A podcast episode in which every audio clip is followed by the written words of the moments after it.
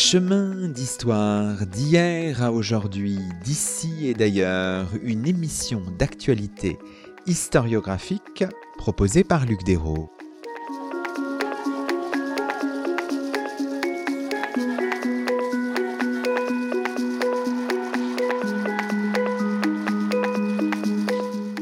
Bonjour à toutes et à tous, c'est le 165e numéro de nos chemins d'histoire, le sixième de la cinquième saison, et nous avons le plaisir d'accueillir à notre micro Judith Erin. Bonjour à vous.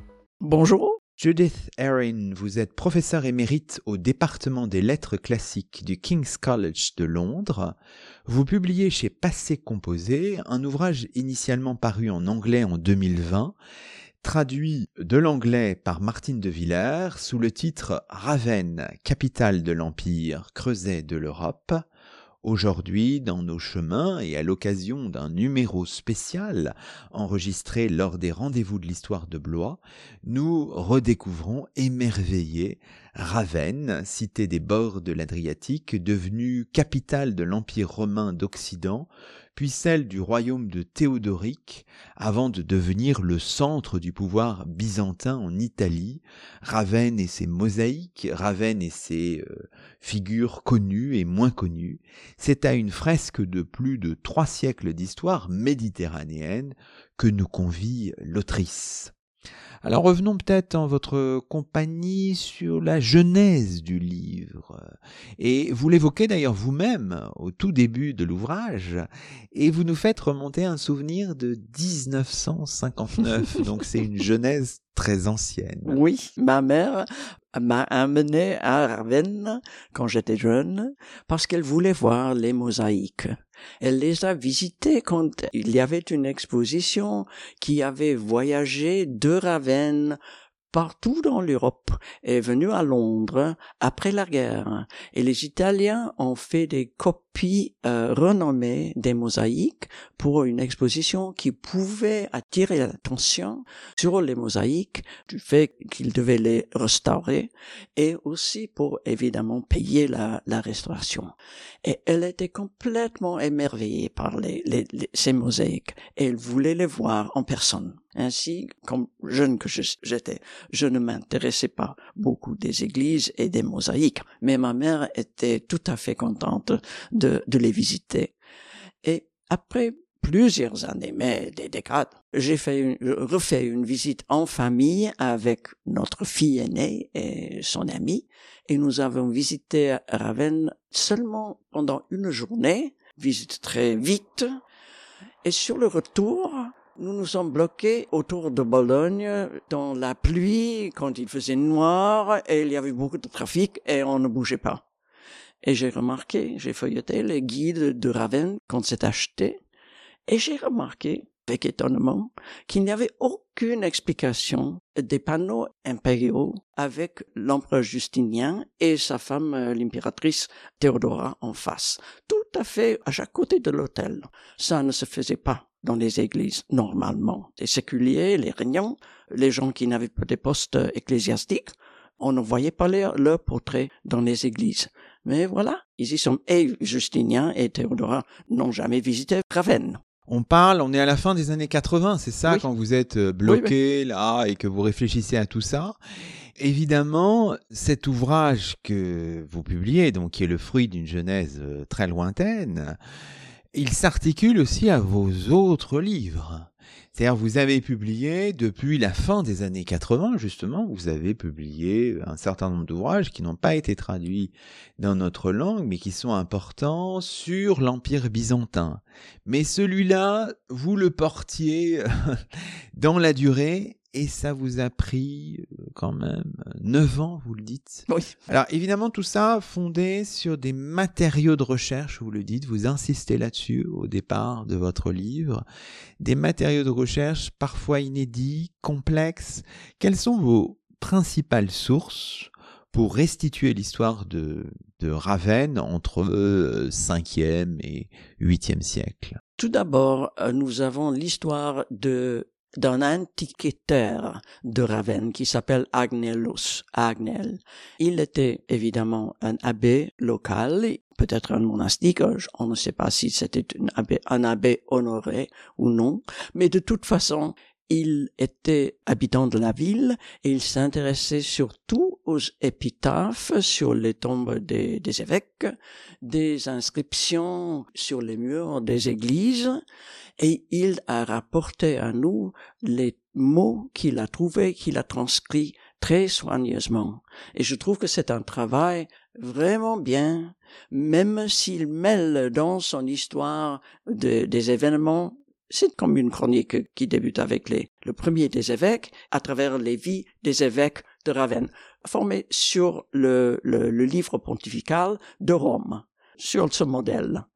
Mais alors, Agnellus est vraiment quelqu'un qui saisit l'importance des évêques. Il nous rapporte des choses qui ne sont pas connues d'ailleurs, et surtout des inscriptions des patrons des monastères, des petites chapelles et des grandes églises, évidemment. Voilà une source absolument, c'est tellement riche, même s'il il mélange des, des histoires un peu mystiques, mythologiques, des sources orales qui n'ont pas de fondement. Mais quand même, il est vraiment un bon écrivain. Il a vécu au IXe siècle, hein, c'est ça? Il a vécu au IXe siècle. C'est un siècle après la chute de Ravenna au Lombard. Mais tout de même, il fait un travail spécifique et très soigné. Et à côté de lui, nous avons aussi quelques archives qui nous restent, des documents écrits sur papyrus. Et le papyrus, c'est plein de trous, c'est facilement dommagé par les insectes, par la pluie. Mais des spécialistes du, papyrus, du papyrologie, ont recueilli tous ces papyrus de Ravenne et les ont publiés et traduits en allemand c'est déjà un gros travail des spécialistes. Et sur la base de leur travail, j'ai pu identifier plusieurs caractères qui ne sont pas revenus en personne, mais qui sont vitales dans les documents. Ils vivent dans les documents. Ce sont des témoins, surtout les témoins des actes de donation, des testaments qui ont été rédigés à haute voix et puis envoyés aux archives municipales. C'est le, les gesta municipia. Évidemment, les archives sont disparues. Et les papyrus, les fragments de papyrus sont dans toutes les bibliothèques du monde. Mais évidemment, on peut les rassembler et on peut voir qu'il y a des processus de justice à la cour du juge ou du préfet ou de l'évêque et les témoins qui signent que la donation a été faite, l'amende a été payée et les querelles sont résolues. Voilà les gens qui ont peuplé Ravenne. Et j'étais très content de savoir, de voir qu'il avait des noms différents, gothiques et romains, qu'il avait des emplois. Ils disent par exemple, moi je suis l'homme qui fait des pantalons, l'autre c'est le marchand de savon. Et ainsi on peut euh, reconstruire un peu le monde de Ravenne pendant cette période. Alors c'est intéressant évidemment d'avoir quelques repères, hein, je le dis pour nos auditeurs. On est grosso modo à 350 km au nord-est de Rome, hein, c'est ça. Toute l'histoire qu'on va raconter un petit peu, hein, dont on va donner quelques éléments et qui est vraiment narrée dans le détail dans votre livre, elle s'inscrit évidemment dans euh, des enveloppes géographiques euh, plus larges vous êtes byzantiniste, c'est comme ça qu'on dit, vous êtes spécialiste de ce monde byzantin qui est un monde complexe parce que là, Ravenne, on est dans des zones où les choses se mêlent. Et on va retrouver dans cette histoire-là que vous proposez, Ravenne, capitale de l'Empire, creuset de l'Europe, tout un tas d'hybridations. J'ai étudié l'histoire de Byzance, mais toujours sous la forme qu'elle avait en intégration avec le monde médiéval d'Occident. Voilà un empire romain qui subsiste, qui continue à avoir des très étroites relations avec l'Occident et avec l'Asie. Il faut dire que Constantinople est très bien placé sur les grandes routes qui mènent de Barcelone à la Chine. Les routes de soie, par exemple. Évidemment, les historiens de l'Occident médiéval ne veulent toujours pas lire ce qui se passe à Constantinople. Mais moi, je trouve que c'est très important d'intégrer l'histoire de Byzance avec l'histoire de l'Europe occidentale. Et Ravenne, comme ça, c'est le pivot entre les deux. Les deux coins d'un monde méditerranéen qui subsiste avec le va-et-vient même des pirates et surtout des marchands et des ambassades. Nos auditeurs le savent. Nommer les choses, c'est toujours très important. Donner des noms aux époques qui nous intéressent, hein, les chrononymes. Et les historiens ont eu beaucoup, les historiennes, beaucoup de débats sur la manière de, d'appeler, de nommer cette période au tournant de l'Antiquité et du Moyen Âge le concept d'antiquité tardive, porté notamment par Peter Brown, mais aussi par d'autres, a été très fructueux en termes d'historiographie. À vous lire, il semble que le terme de chrétienté primitive soit peut-être plus fonctionnel pour l'espace qui vous intéresse. Je crois que le problème avec l'Antiquité tardive qui doit beaucoup à Henri Irné Marou, c'est à cause de Marou que nous avons cette terminologie. Mais je trouve que c'est toujours un peu un regard en arrière un regard vers l'Antiquité comme si toute l'Antiquité était meilleure, était le plus glorieux, était plus beau que, évidemment, le futur était un peu sombre, on ne savait pas à quoi attendre.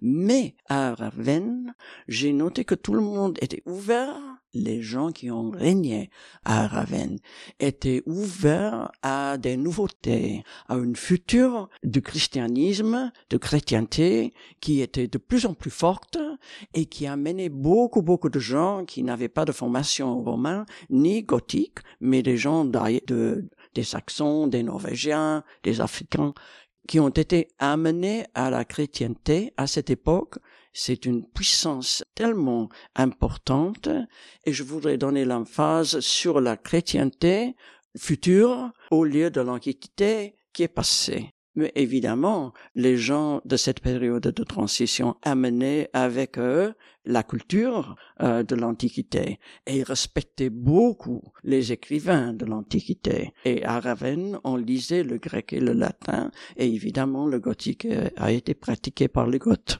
Quand on pense à Ravenne, la première chose qui surgit, euh, c'est ces mosaïques, qui sont magnifiques c'est Saint Vital, etc. On va y revenir. C'est magnifique, cet art euh, paléo-chrétien du VIe siècle notamment. Mais, vous le dites d'emblée, il faut un petit peu se méfier. Ne pas plaquer notre regard esthétique contemporain sur ces splendides mosaïques, sur cette époque. Il faut avoir un regard un petit peu distancié. Il faut apprendre à les analyser avec peut-être des catégories conceptuelles de l'époque concernée et pas seulement les nôtres. Oui, et je crois que le contexte historique est très important. Évidemment, il y avait des bâtiments décorés en mosaïque partout et les baptistères surtout avaient des fonds de bleu, le, bleu de ciel avec les étoiles. Ça se trouve à Naples, à Gênes, dans d'autres baptistères et évidemment à Ravenne aussi. Ainsi, c'est un développement très connu. Mais les mosaïques de Ravenne nous sont préservées parce que la ville n'a pas modernisé les églises comme à Rome, comme est souvent le cas à Rome, où les papes ont voulu remplacer les mosaïques par des fresques, ou bien à la Renaissance quand les églises ont été complètement refaites. Ainsi à Rome, on manque cette période qui est très bien reproduite à Ravenne. Et c'est pour ça qu'on appelle la ville le joyau des mosaïques chrétiennes primitives. Évidemment, c'est une grande chance que les évêques et les clercs et les moines de, Ravenne ont toujours habité et cultivé ces, bâtiments et ont célébré la fêté la liturgie et les églises sont venues à, nous au lieu d'être rénovées et renouvelées avec des, des, des dessins et une architecture différente. Peut-être qu'on pourrait, pour donner un aperçu des choses, un petit peu raconter votre première de couverture parce qu'elle est intéressante. Vous avez choisi, donc là c'est le baptistère des Ariens. Donnez-nous un petit peu le contexte et puis expliquez-nous peut-être ce, ce, choix. Voilà un problème très intéressant. Parmi tous les pays de chrétienté, il y a des baptistères. Voilà des bâtiments qui sont tellement importants pour l'introduction aux nouveaux christianisés euh, dans leur vie nouvelle.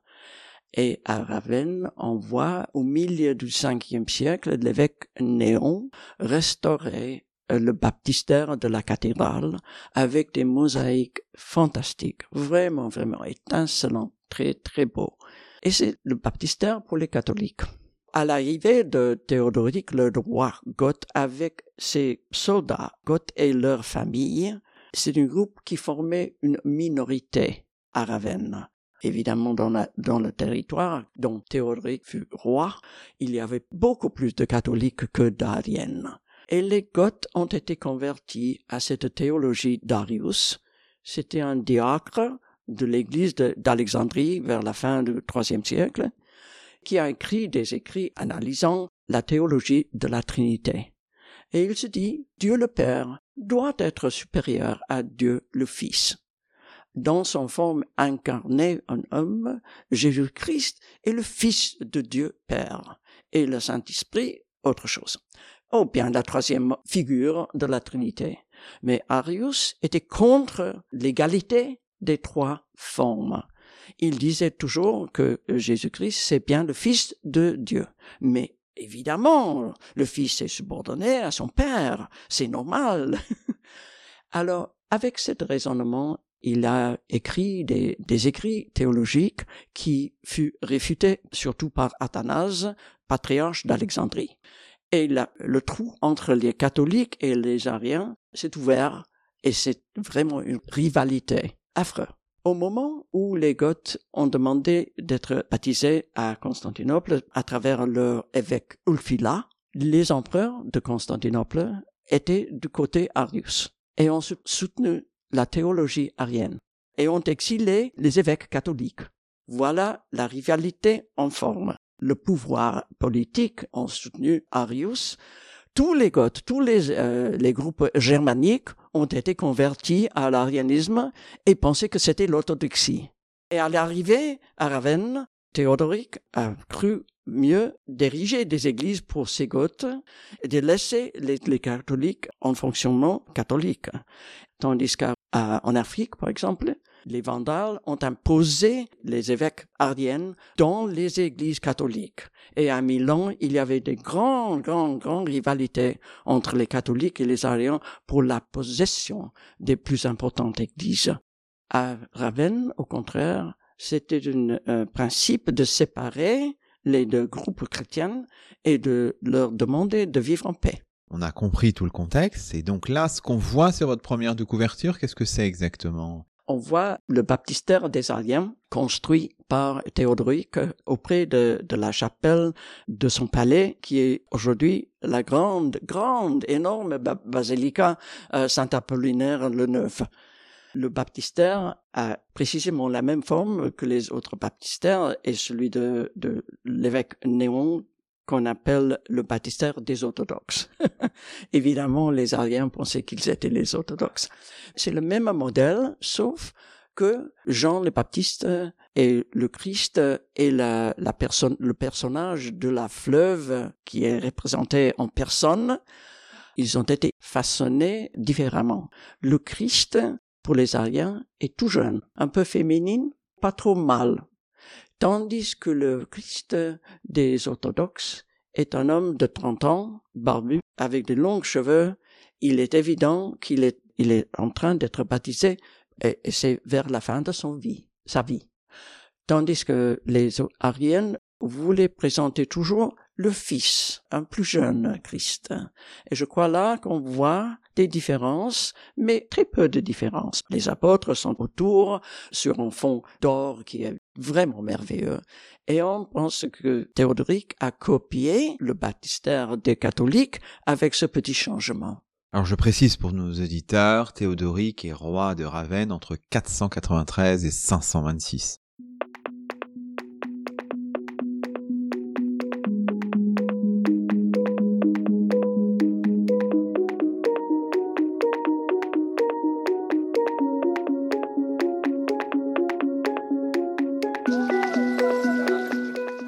Vous écoutez Chemin d'Histoire, une émission d'actualité historiographique Aujourd'hui, Luc Desroses s'entretient avec Judith Erin, professeur émérite au département des lettres classiques du King's College de Londres, autrice chez Passé Composé d'un ouvrage intitulé Ravenne, capitale de l'Empire, creuset de l'Europe.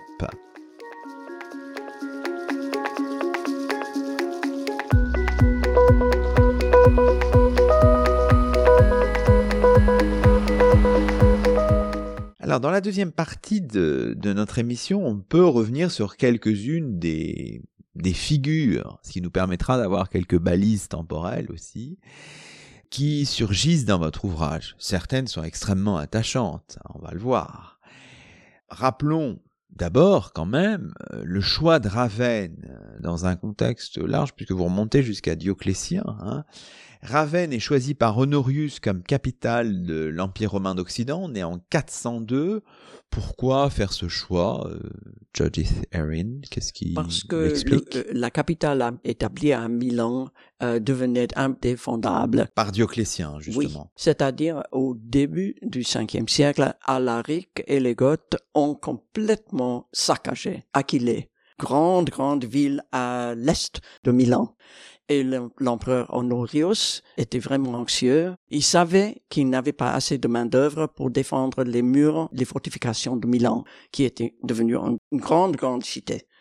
Alors, Silicon lui a proposé de déménager à Ravenne, qui était une petite, plus petite ville, mais avec de bonnes fortifications et dans un emplacement marécageux, là où c'était très très difficile de l'assiéger. Alors, il y avait aussi le port qui donnait accès à l'Adriatique et de l'Adriatique à Constantinople et à l'est de, de la Méditerranée.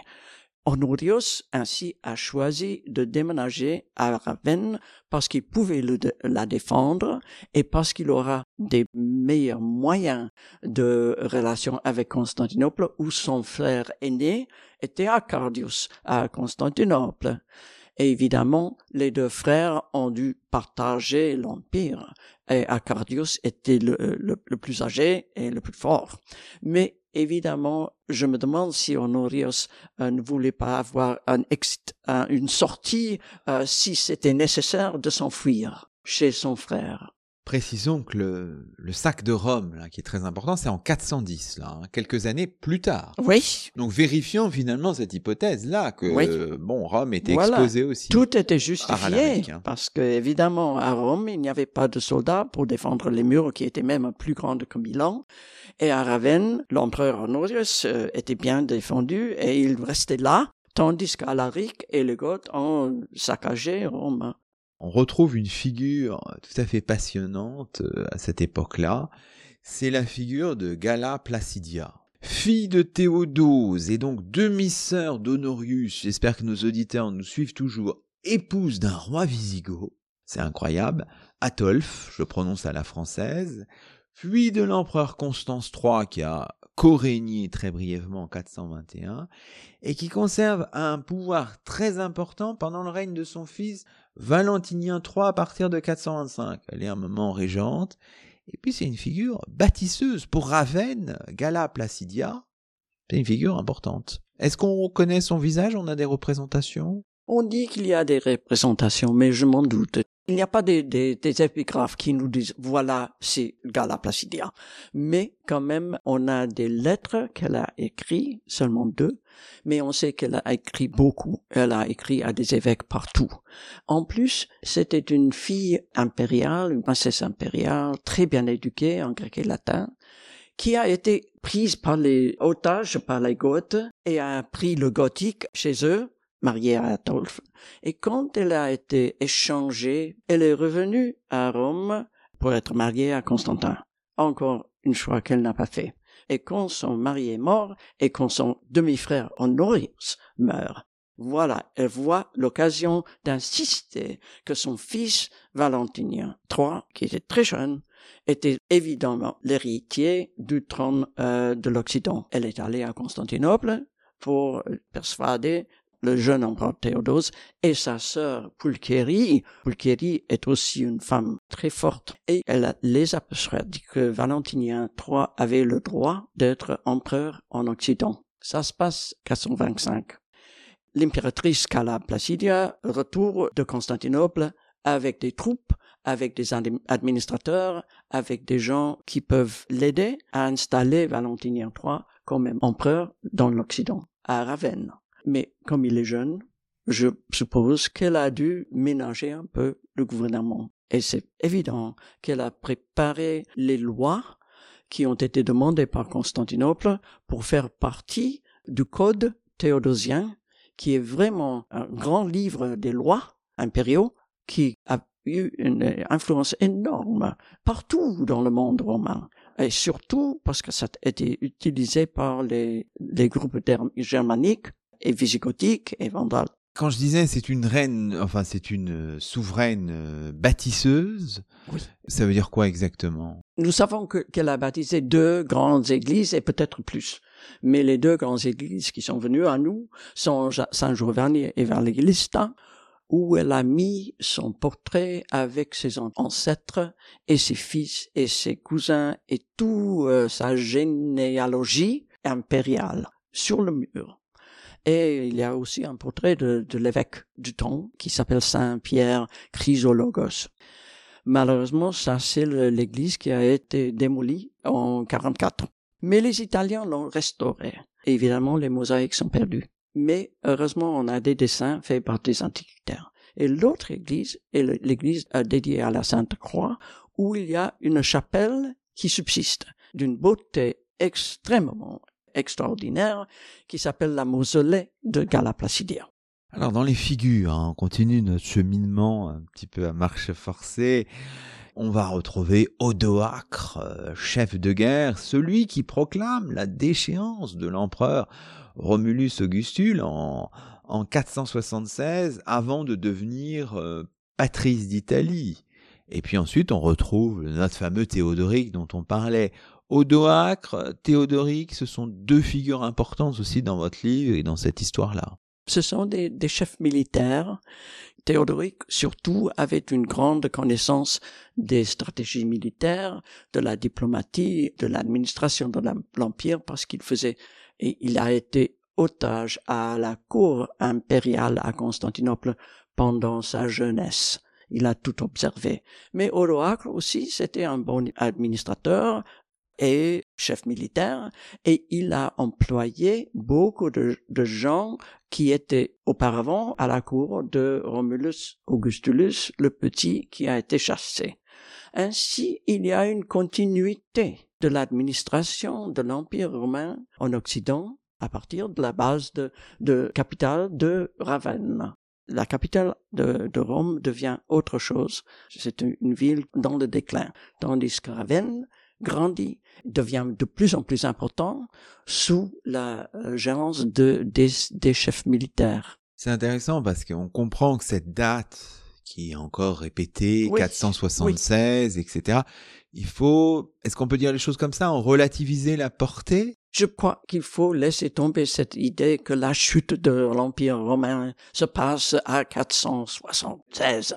Non, la chute de l'Empire romain arrive à 1453, quand Constantinople tombe dans les mains des, des, Ottomans. Et le, monde méditerranéen continue à être une unité. Tout a été euh, formé autour de la mer euh, Méditerranée, guidée par Constantinople, qui devient la capitale, la suprême, la nouvelle Rome, et aussi euh, le centre d'influence qui a beaucoup, beaucoup impressionné les non-romains, les groupes non-romains, qui venaient à Ravenne et à Constantinople apprendre comment vivre d'une façon différente.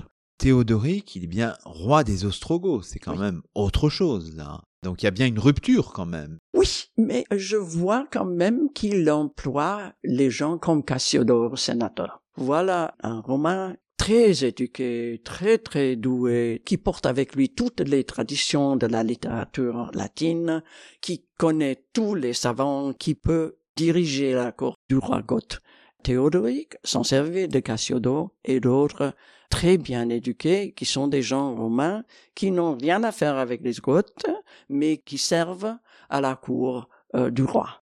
Ainsi, il a l'entrée à toute la culture que représentent ces hommes du 5e, euh, 6e siècle qui ont des traditions qui apportent l'Antiquité avec eux.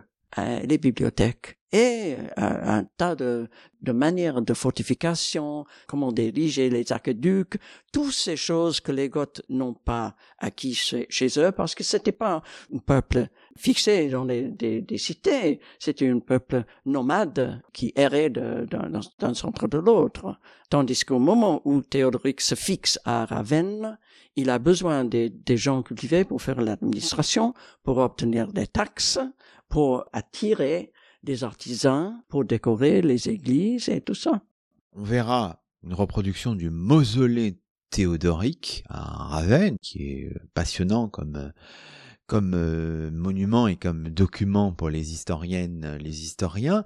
Mais poursuivons notre cheminement. Là, on, ça y est, on est arrivé au VIe siècle.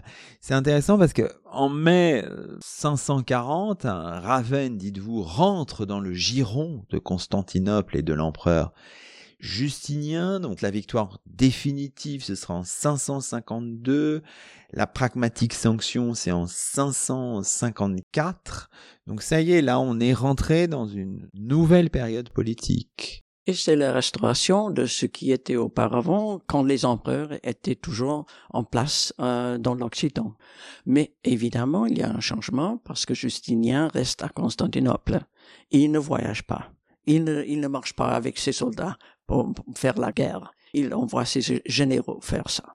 Alors, c'est un, empereur qui a édité les lois très importants, qui a encouragé la culture, et avec le, général Bélisaire, il a aussi euh, recouvert le, contrôle sur Rome et Ravenne, et après ça, tout le, reste du royaume gothique.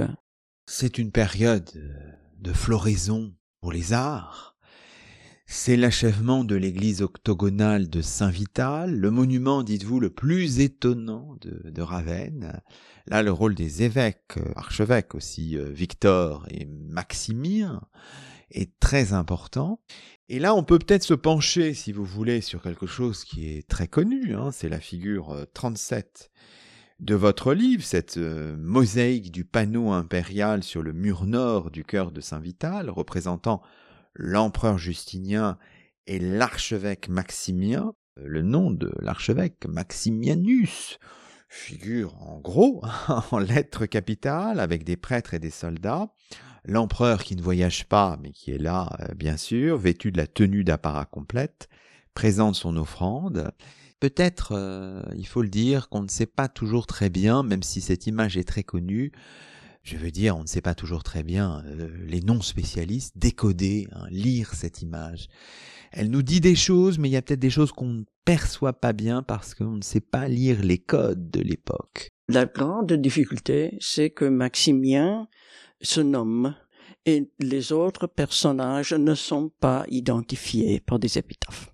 Voilà quelque chose de très extraordinaire. Évidemment, on reconnaît l'empereur parce qu'il porte le, le, régalia, la couronne, le pourpre et tout ça. Et en face, l'impératrice, sa femme Théodora. Mais on n'a jamais vu une image de l'impératrice sur les murs des, des églises à Constantinople. Mais à Ravenne, on voyait Gala Placidia à l'époque dans l'église de San Giovanni a et évidemment Théodoric a mis son image dans l'église de Saint Apollinaire le Neuf.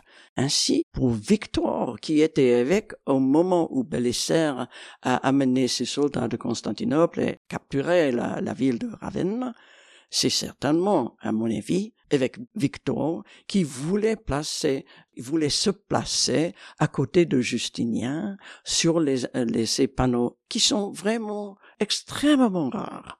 On ne voit, on n'écoute pas euh, des histoires de des portraits de Justinien et Théodora dans les églises qui sont fondées à Constantinople et ailleurs. Évidemment, il y a des épitaphes il y a des inscriptions euh, disons que qu'ils étaient les grands patrons, qu'ils ont payé pour les, les, églises, mais pas des portraits. Tandis que voilà, à Saint Vitale, où ils ne sont jamais allés, voilà, ils sont là. Je pense que c'est Victor qui voulait exprimer son, sa reconnaissance à, l'empereur et il s'est mis à mettre en place les portraits et il se plaçait à côté de Justinien. Mais il savait que l'empereur était plus important que lui et Justinien met son pied sur le pied de l'évêque. Évidemment, Victor a approuvé le, le fait de mettre le portrait de l'impératrice Théodore en face de celui de Justinien. Mais au moment où, après la mort de Victor, quatre ans après la, victoire de Bélisaire, et après une courte espace de deux, ans peut-être, c'est Justinien lui-même qui a nommé Maximien comme archevêque de, de Ravenne. C'est le premier des archevêques. Mais quand il arrive à Ravenne, les Ravenati ne veulent pas le laisser entrer.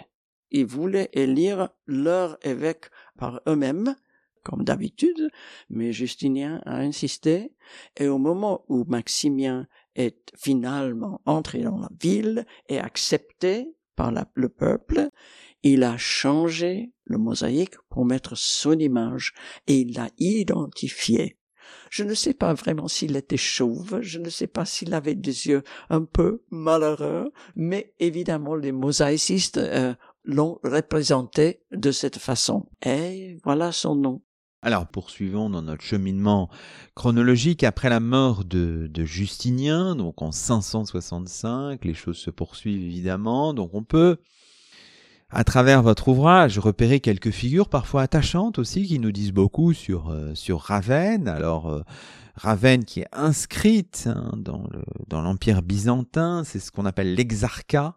Alors il y a quelques figures euh, qui nous semblent intéressantes. Alors un autre Agnellus, c'est pas euh, l'ecclésiastique du 9e siècle, mais c'est un médecin au tournant du 7e siècle. Quelques figures aussi comme les archevêques Damien et Félix un siècle plus tard, au tournant des 7e et 8e siècles sous le règne euh, compliqué de Justinien II. Donc voilà, vous avez voulu, en fait, c'était vraiment, je pense, un choix de votre part, Centrez votre propos sur quelques figures dont certaines sont extrêmement attachantes hein, finalement. C'est intéressant aussi, je crois, de lire sur, euh, de lire euh, la vie d'un d'une personnage qui peut éclairer une période.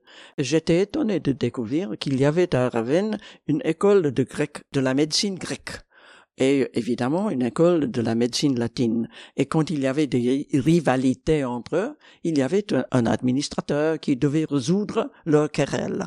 Mais c'est évident que Agnellus, le médecin qui était de, l'école grecque, avait étudié à Alexandrie, dans la Méditerranée de l'Est, là où il y avait une école de, médecine plus importante, le plus important dans le monde euh, romain. Et évidemment, l'enseignement était en grec, et on l'a traduit à Ravenne, on a traduit des, traités de médecine de grec en latin. Mais lui, Agnellus, faisait toujours la pratique en grec, c'est-à-dire de, la façon grecque, qui était supérieure à celle de, des latins. C'était très intéressant de, découvrir cet homme inconnu. Oui, oui, oui. Alors les archevêques, eux, sont sont mieux connus, j'imagine, étaient mieux connus. Damien, Félix, il figure dans le, dans le livre, dans la chronique de Agnellus l'historien, l'antiquitaire du IXe siècle. Et nous avons des portraits de, de ces évêques et leur vie et les vicissitudes, parce que Félix a été fait prisonnier par Justinien II vers la fin du septième siècle et a passé des années à Constantinople puis en exil mais heureusement, avec une révolte contre Justinien II, il a pu rentrer à Ravenne. Mais on a, on l'a puni, il a perdu ses yeux. C'est dégoûtant de lire. On voulait lui priver des yeux. Comme ça, il était ecclésiastique, euh, mais personne faible. À son rentrée à Ravenne, le clergé et tout le peuple l'a euh, reçu encore comme le père. Et c'est lui qui a dirigé l'église de Ravenne encore pour 12 ans, même aveugle. Alors évidemment, on arrive au terme de cette émission, donc euh, au 8e siècle, et là c'est le temps de la marginalisation euh, de Ravenne, c'est le temps de la conquête par les Lombards qui se fait À quel moment exactement? À 751, après beaucoup d'essais qui ont donné beaucoup de peine pour les Ravenati. Mais finalement, la ville tombe dans les mains des Lombards. Il ne s'en occupe pas très prochement et c'est l'évêque de, cette époque, euh, Serge, qui continue à guider la ville et comme l'église de Ravenne est devenue très très riche, il a des ressources pour l'administration et il essaie toujours de se rendre plus indépendant de Rome et des Lombards. Et c'est lui qui a guidé la ville euh, vers une voie médiévale. On s'y attendait, mais il faut nous expliquer pourquoi. Euh, Charlemagne, c'est la dernière figure, comme une queue de comète, de votre ouvrage. Pourquoi exactement? Expliquez-nous. Il a visité la ville trois fois. Et il est allé à Rome et il s'est disputé avec le pape. Mais à, à, son retour de Rome, il a visité la ville et il a demandé à l'archevêque s'il pouvait emporter des marbres et des colonnes, des temples, des ruines, des bâtiments qui n'étaient pas visités pour refaire son palais et la chapelle de son palais à Aix-la-Chapelle. Et alors, il a importé un tas de matériaux pour la construction. Et il en a apporté de, Rome aussi. Il a demandé au pape le même euh, requête. Mais aussi, la troisième fois qu'il est venu, il a remarqué le, grand statut équestre de Théodoric à cheval, et il a dit, je l'emporte aussi à Aix.